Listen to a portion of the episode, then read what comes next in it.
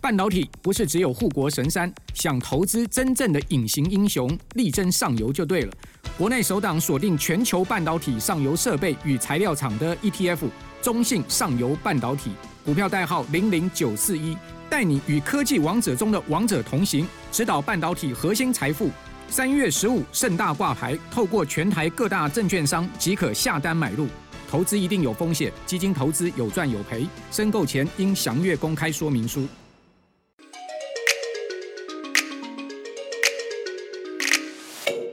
你现在收听的是麻太宇宙。Hello，大家好，我是麻太。大家好，我是陶迪。我们今天录音的时间呢、啊、是十一月六号。笑什么？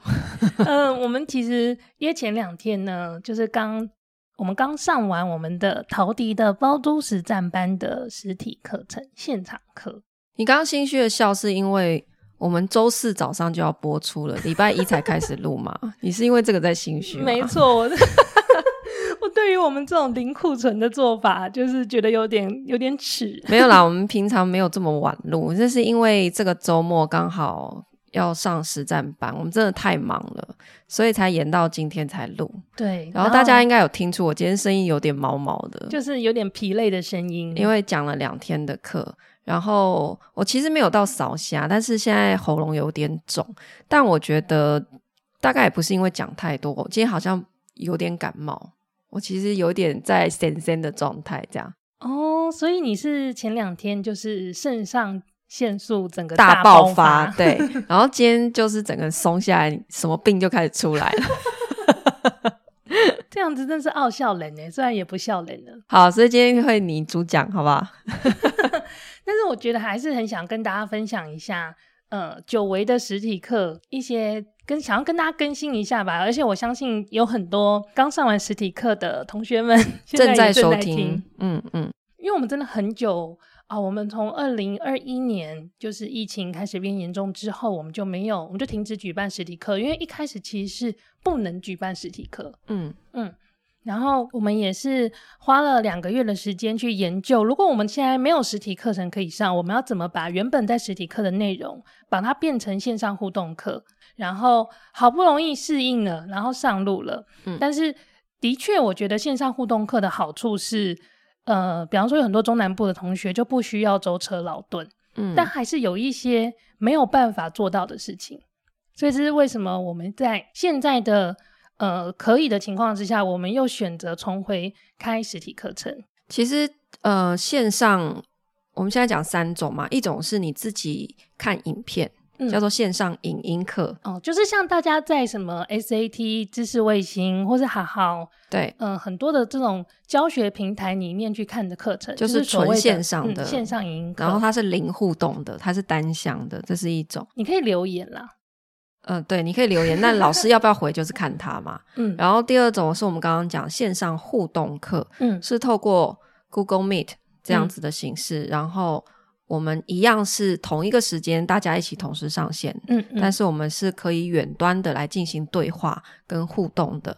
那第三种就是回归到最传统的面对面的现场实体课，嗯，那我们之前在实验就是互动课形式的时候，呃，有发现说其实它没有想象中的这么不容易操作，嗯，因为互动课的好处是说。因为，比方说我在讲课的同时，大家是可以留言问问题的。对。然后我讲到一个段落停的时候，因我是同时可以看到大家问的问题，所以我就可以呃直接回答大家问题，反而不会因为说你在现场的时候，你问问题是不是要举手？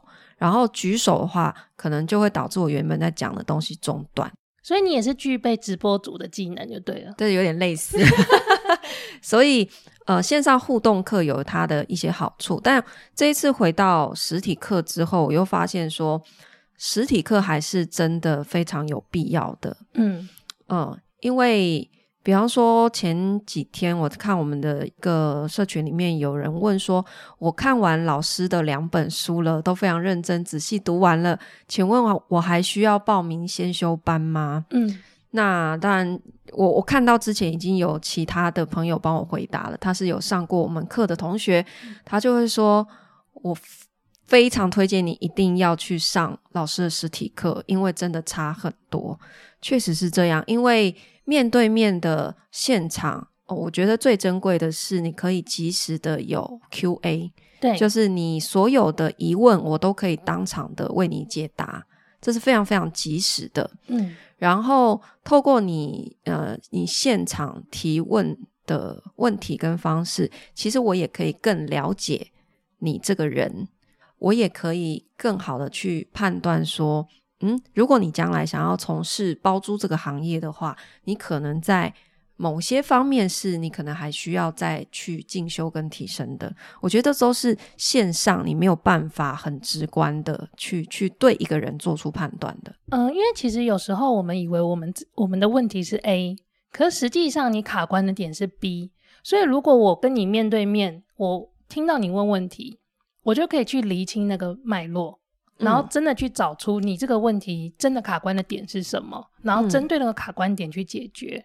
嗯、我觉得这个是之前线上比较难完成的一件事情。实体课还有一个很珍贵的地方，就是你可以有机会认识你的同学，还有学长姐。对，因为我我有开放复训，所以有报过课的同学都可以再继续回来参加复训。那所以在现场也有机会认识已经有实战经验的学长姐。那呃，我也会请他们做一些分享，去见证说他们在台全台湾各个地方，他们在第一线实做的时候，他们碰到哪些问题，欸、或者是他们的经验。嗯，学长姐的见证啊，真的，我们真的没有花钱。有时候我都很害羞，对，因为前两天现场邀请的那两位学姐，他们来分享见证，就是把我欧落到，就是 害我觉得很不好意思。我都会觉得，哎、欸，这样大家听起来是不是很像是我花钱请来夸奖我的？就是说我是他们的贵人什么的，我都会开始有点脸红。但我我我也知道他们是肺腑之言。他们其实是是真心话，那我觉得也因为你看他们愿意花时间回来复训，就表示他们是非常认真的，嗯，而且他们是真的已经在市场上面已经去实际的操作了，然后或许他们实际在面对市场的时候，诶，又碰到了更多的疑问，所以他们想要回来再继续进一步想要了解。学习更多的细节，嗯，那所以我觉得这是一个良性的互动，就是当你有这样子的不停的求知的欲望的时候，那所以你你在市场上面你就会不停反复验证，所以这一些反复回来复训的学长姐，其实大部分他们都是已经有不错的成绩了，嗯。对啊，所以我也非常谢谢他们愿意非常敞开的心胸，跟所有的学弟妹来分享他们的这些见证。因为其实可能大家一开始都会以为说，哎，不同的学长姐之间，他们是不是也是竞争关系？他们是不是也在同一个市场里面去彼此厮杀？但是我们自己做下来，我觉得很有趣的是，我觉得租房这个产品非常的特别的是，其实你一个房子，如果你不是做整栋的。你其实你需要的租客就那么三四五六个，所以你你每一套作品它都会有它的，呃，第一个它不需要那么多客户，所以你不用那么紧张说，哦，就是我现在需要大量的做广告，我需要有大量的人进来，这是第一点。嗯、第二点就是租房其实它很有趣的是，一样都是租房子住，它其实还是细分很多的细分的市场，对它有很多的 niche market。所以，不同的学长姐，其实他们的作品或者他们经营的区域、作品的风格，其实又不太一样。嗯，而且我甚至有时候，我觉得这是教学相长。嗯、我也会从一些学员的身上学到一些新的体验，就是他们有时候会提出一些做法，也是我以前从来没有想过的，然后我就会觉得很惊艳。嗯，那所以这样子的经验就会在我们这个社团里面给保。保留下来，它就会不停的传承下去。因为我觉得我很努力在创造的一个社群的氛围，就是呃，所有来参加过我的课程的学长姐、学弟妹，其实都是非常热热于分享、热心互助的。嗯，所以我们的知识的累积才可以一直的保留下来。嗯，那我讲的社团是说，我们所有参加过实战班的学员都可以。加入我我在脸书上面组织的一个毕业生交流社团，嗯，所以里面有非常多的资源是共享的。然后每一个学员在执行当中碰到的任何困难跟问题，只要提问，一定都会有人跳出来，甚至是比我还要早去回答你的问题。所以这是为什么我们很鼓励大家在社团里面发问，因为有时候他私讯到粉砖，或者是私讯给老师。呃，处理的时间有时候因为真的很忙，没有办法那么的及时。对，那而且在社团里面，你发问，你的问题跟其他人的答案就在社团里面被记录下来。那再后来的人就可以透过搜寻去看，说，哎，之前这个关于这个问题的脉络是什么？其实会帮助到更多更多的人。对，没错。那我觉得这几天呢、我我统整一下，就是我想要回答，呃。我被常问的一个问题，因为实体课现场也有一个同学哈，他拿了一个笔电，然后里面有很多资料啊，跟房子的照片，跑来问我。那他在他自己买了一个三房的房子，好，在台北，嗯，然后他的老婆现在怀孕当中，所以他很想要趁。小孩还没有出生的这个不到一年的时间里面，赶快在收入上面做一些冲刺。嗯，所以他想要，他其实已经是救生了。嗯，哦，可是他想要现在加紧脚步去做出一些物件来增加他的收入，这样子。然后他就问我说：“呃，他买了这间房子，他花了四百万装潢，好，然后他们现在住在里面，可是会不会？”呃，有一个更好的选项是，他把这间房子用我教他们的方式租出去，然后他们自己再去租别的房子住，会不会这样子对他的现金流的帮助是更大的？刚好我们 Podcast 有一则留言的问题跟这个也很类似，对，那所以我就顺便也同时回答。我们前两天 Podcast 上面，呃，有一位听众他留言，托拉法尔。呃，他问的其中一个问题就是说，他目前在台中买了一间两房的新城屋，已经自住两年多，很舒适，可是一直在犹豫要不要出租，然后去转变他的现金流。可是如果这样，就变成他要回老家住，或者是再去另外租比较便宜的套房住。我觉得这两个问题蛮类似的，就是他们都是在做一个选择，是说我现在已经买了房子自住。可是我要不要为了去拓展我的现金的收入，去改变我现在的生活形态？我把我买来的房子租出去，然后自己又去租房子住，这样子，我觉得他们会这样问，也许是受到我的影响，因为我一直有跟大家讲说，我现在自己住的地方也是租的，虽然有买房子，可是我还是选择出租，然后我自己另外租房子住，所以可能对他们来说有一些启发，他们会觉得，诶。真的是不是这样子？对于自己的现金流上面是更有帮助的。好，那我想要回答这个问题，应该是说，首先应该是要看你自己对于你自己生活方式的心态，你要做出选择。你要真的去评估说，如果你真的做出这样子改变，除了你自己可以接受这样子新的生活方式之外，你的老婆、你的小孩、你的家人，是不是？也愿意接受，他们是也是愿意拥抱这样子的改变，还是说他们有可能会因为你做出这样的决定，他们会觉得不开心？因为他也许会觉得说，我们花了四百万装潢这么漂亮的房子，这么舒服，你现在又要帮我叫我搬出去住，然后我们另外找了一个租的地方，会不会我们喜欢的房子租金搞不好也是要四五万，甚至不止，然后也不一定真的很喜欢。所以，我觉得在你做出这个决定之前，你首要考量，我觉得钱是其次，应该是说生活方式的转变是不是你可以接受的。那当然，因为每一个人对于生活方式跟品质的要求不一样。那也许因为你已经有家庭，你有小孩了，然后像另外一个在 Podcast 留言的朋友，他是说。他考虑要去租套房，那也许他的身份是还是单身，他没有家庭，所以有家庭跟没有家庭的人，他做出生活方式的选择可能就会不一样。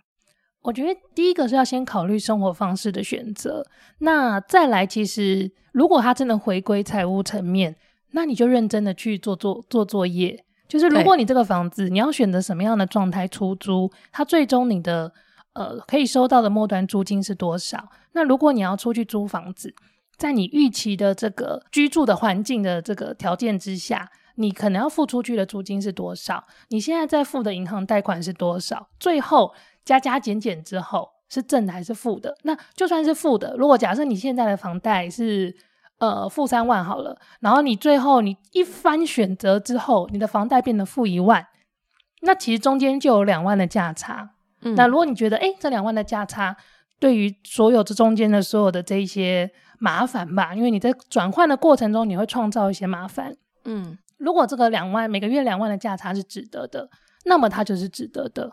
所以你还是要，就算是用财务的角度去看，它还是一个你要先做完功课之后，然后综合的一个评估的结果。嗯、对啊，没错。可是这样子的现金流的呃计算方式，每一个地区是不一样的。所以就像麻太刚刚说的，你一定是要先做过功课，你真的去比较过买房你每个月的负担。跟就是，当然你们现在的状态已经是买了，所以你知道你现在的房贷负担是多少。你现在也许是宽限期比较轻松，可是你要考虑的是未来宽限期过了之后，本利开始摊，每个月的房贷的负担是多少，再去比较说，假设在一样的生活品质之下，你愿意去租的房子，它的租金又要多少钱？你真的认真算过？然后跟你的家人也讨论过，他们也是可以接受的。那我觉得你当然就更容易做出选择。其实我们刚刚在讨论这两个 case，呃，我必须要说，就是如果一个人是单身，然后另外一个人呢，他是有家庭的状态，有伴侣的状态，那像他的情况是，他甚至于是有小孩，嗯，baby on the way 的状态，其实他考虑的层面又更复杂一点。不会是说哦，我想要怎样，我想要多赚一点钱，所以我就做这个决定。那你们都听我的。话说，我觉得很多爸爸会犯这个错。哎，你好，就是其实你在有伴侣的状的生活里的时候，有时候你想要怎样，你没有办法那么快的达到。其实因为生活是两个人的，如果这件事情是牵涉到一整个家庭，那你要想的是会对这个家庭的其他成员所造成的影响。你不一定不能坚持己见，但你要去跟他沟通。我自己的体悟，因为嗯、呃，今年刚好是我们交往的一轮嘛，就十二周年。嗯，那我自己深深的体悟是在这个过程中，其实我们还是会有一些犯错的成本。就是某些时候我会做一个决策，然后我完全的会觉得我就是要这个东西。嗯、那你身为我的伴侣，为了表示你对我的支持，你即使在那个时间点觉得我做的决策很不适合我，你还是会表达支持，然后我就会去做，然后我就会犯错，然后我们就在一起回来。有时候你就是必须要眼睁睁看着对方犯错，嗯，眼睁睁看着对方去尝试一些看起来很不可能的事情，嗯，我就说回来，我觉得在比方说，有时候会有一些学员来问说。哦，可能他的家人反对，或是他的太太反对，诸如此类的一些 case。其实我蛮可以理解那个伴侣的角色，或是那个家人的角色在想什么。因为我我也是一个性格上偏保守的人，但是我们又不得不承认，虽然这听起来很残忍，或是听起来会痛，因为有时候会损失一点钱，嗯，但是我们有时候就是必须去接受，去让他试试看吧，即使那会犯错。又怎么样呢？我为什么今天会聊到这个？是因为，呃，的确就是在实体课现场，有些同学会来分享像这样子的故事。那我自己就很清楚的想到说，像那时候我非常坚持要去印度工作的时候，我非常的相信我自己，绝对可以一个人在印度生活，没有问题。我是一个去印度就是 business trip 三四年都没有拉过肚子的人。你你还是证实了你可以啊？对，可是我后来不行，就是不是因为我没有拉肚子啊，不是因为这个 issue，印度还是有其他的点可以打垮我的。哦，uh，那我也是经过了那一年之后，我就意识到说，哦，就是我不是我自己所想象的那个人。嗯哼，然后这过程里面，其实你也花了很多力气要去处理我当时生活上不稳定的状况。可是其实伴侣就是这样。嗯，我记得你有段时间真的在印度那段工作时间蛮暴躁的，就是只要我们远端就是视讯或者是聊天，好像你的那个情绪真的蛮不稳定的，好像讲没两句就开始要哭要哭，对啊，要不然就是要炸要炸的。没错，就是看今天是比较悲伤还是比较 angry，整个 angry bird 的状态。所以，呃，因为其实现在会有很多的。同学们会开始去面临说：“哦，我要不要开始做这件事情？然后我有哪些资源？我的选择是什么？”嗯，那不知道就是他身边的小伙伴 有没有跟着他一起听这个节目？如果有的话，就是我觉得 it's OK，就是去试试看。嗯，当然，就是我们一直以来都在强调说，你要先做好你的一个安全网嘛。嗯，就是你不能好。我现在上了课之后很兴奋，我去借超级多的信贷，我一天都还没开始做，我先把信贷借好借满，我非常的确定这就是我人生成功的方程式，然后开始乱做。也有这样的人，那真的是有点恐怖。就是你可以先先用你手上有的资源，然后去做小规模的试的试验。哎，其实更不用说，因为你现在还有提供那个实习培训。其实我觉得实习培训就是个蛮好的起点，嗯，我自己觉得啦，嗯，就是你可以先试试看，然后也不是玩你自己的钱，嗯、所以你就是可以在，哎，我真的是烧我公司的钱在让你学东西耶，免费的八周培训耶，嗯，但我觉得这也是一个教学相长的过程，就我们也这样子透过每一次跟不同的同学互动，然后一直把我们整个体系变得更完善。我觉得这里可以顺便回答 Podcast 留言，呃，托拉法尔问的第一个问题。他说：“如果想从零开始当二房东，我可以先从事包租代管的职缺工作，慢慢学习吗？”好，这里我觉得要先定义一下你所谓的职缺是什么？是指说你今天想要进入一间包租代管公司，成为一个全职的员工吗？那如果你希望透过这样的方式，可以让你学到一整套完整，我们怎么样透过包租赚到钱的生意，那我必须跟你说，答案是否定的，你一定会失望。因为任何一间公司，它在安排一个职缺的时候，它一定是分工的，对吧？所以你进去之后，你会学到是这一个职能里面，它等于是一个小范围的工作。比方说，在我们包租有非常多个阶段的流程里面，你可能只会接触到其中一个，也许你就是负责招租，你就是负责带看，其他所有事情都跟你没有关系，所以你只能学到这一个面向的工作内容，它是非常狭隘的。第二个问题是，就我所知啦，我目前没有听过任何一间包租代管公司，它是有。非常完整的教育体系的，可能有那种特别特别小间的，就老板自己个人二房东成立公司，然后他现在招一个助手进来，那他必须是透过手把手去传承的方式去带。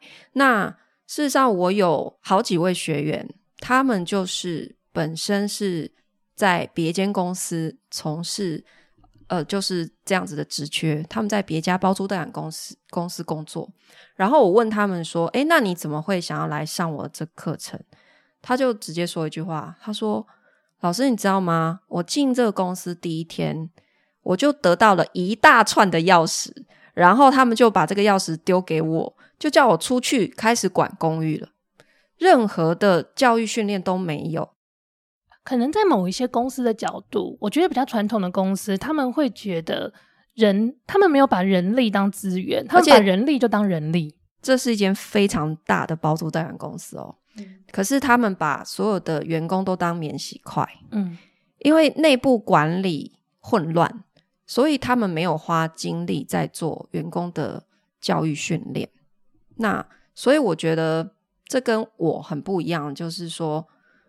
因为我是把这一整套商业模式是非常明确的把它系统化，还有工具化，让一个人他可以从头学到尾，你不会只知道中间的某一个细节。可是这是因为你透过了我的课程学习之后，然后我开放让你进入我的公司，有机会来实做，来做就是实际的练习。我觉得这样的方式绝对比你今天说啊，你贸然就跑去某一间公司上班，你要学的绝对是更多的。嗯，对，所以你刚刚讲的这，我就顺便回答这位听众的问题。那我顺便回答一些私讯跟一些 YT 留言好了。好，还有什么？这一集这么闲聊，好，因为累积到一定的量了，想说还是来跟大家讲一下。嗯、就是呢，陶迪是女生哦、喔。你怎么突然？然后呢？傻眼。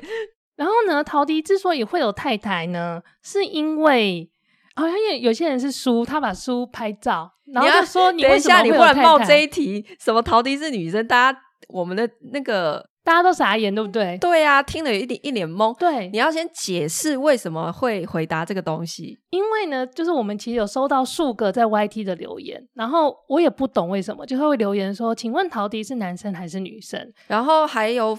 人就是截那个，呃，他有买我的书，然后我书上有提到我太太怎么样怎么样，然后他就截图，然后就私讯问说：“请问你的性性别是什么？为什么你有太太？”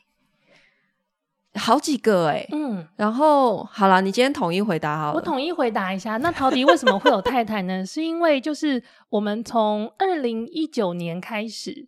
呃，就是同性婚姻在台湾已经合法化了，就是已经合法可以登记了，所以在台湾就真的会有女生，然后有太太，或者是有男生，然后有有先生、有丈夫，这个是就是在台湾是合法的事情。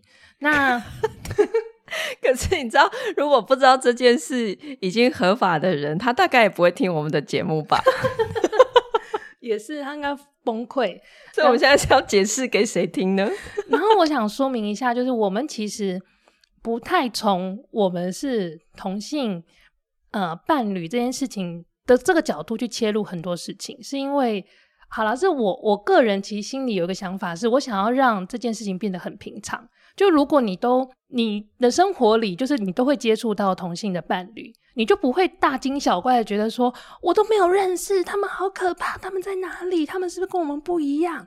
没有，因为你生活里就接触得到，所以你就会知道说，这个是一个非常平常、稀松平常，然后它就在你生活中会发生的事情。我们真心认为同性同性伴侣或者是同性恋创业家，真的没有什么大不了的，就是没有什么必要大肆宣扬。而且，好了，如果要聊这个，我就进一步讲。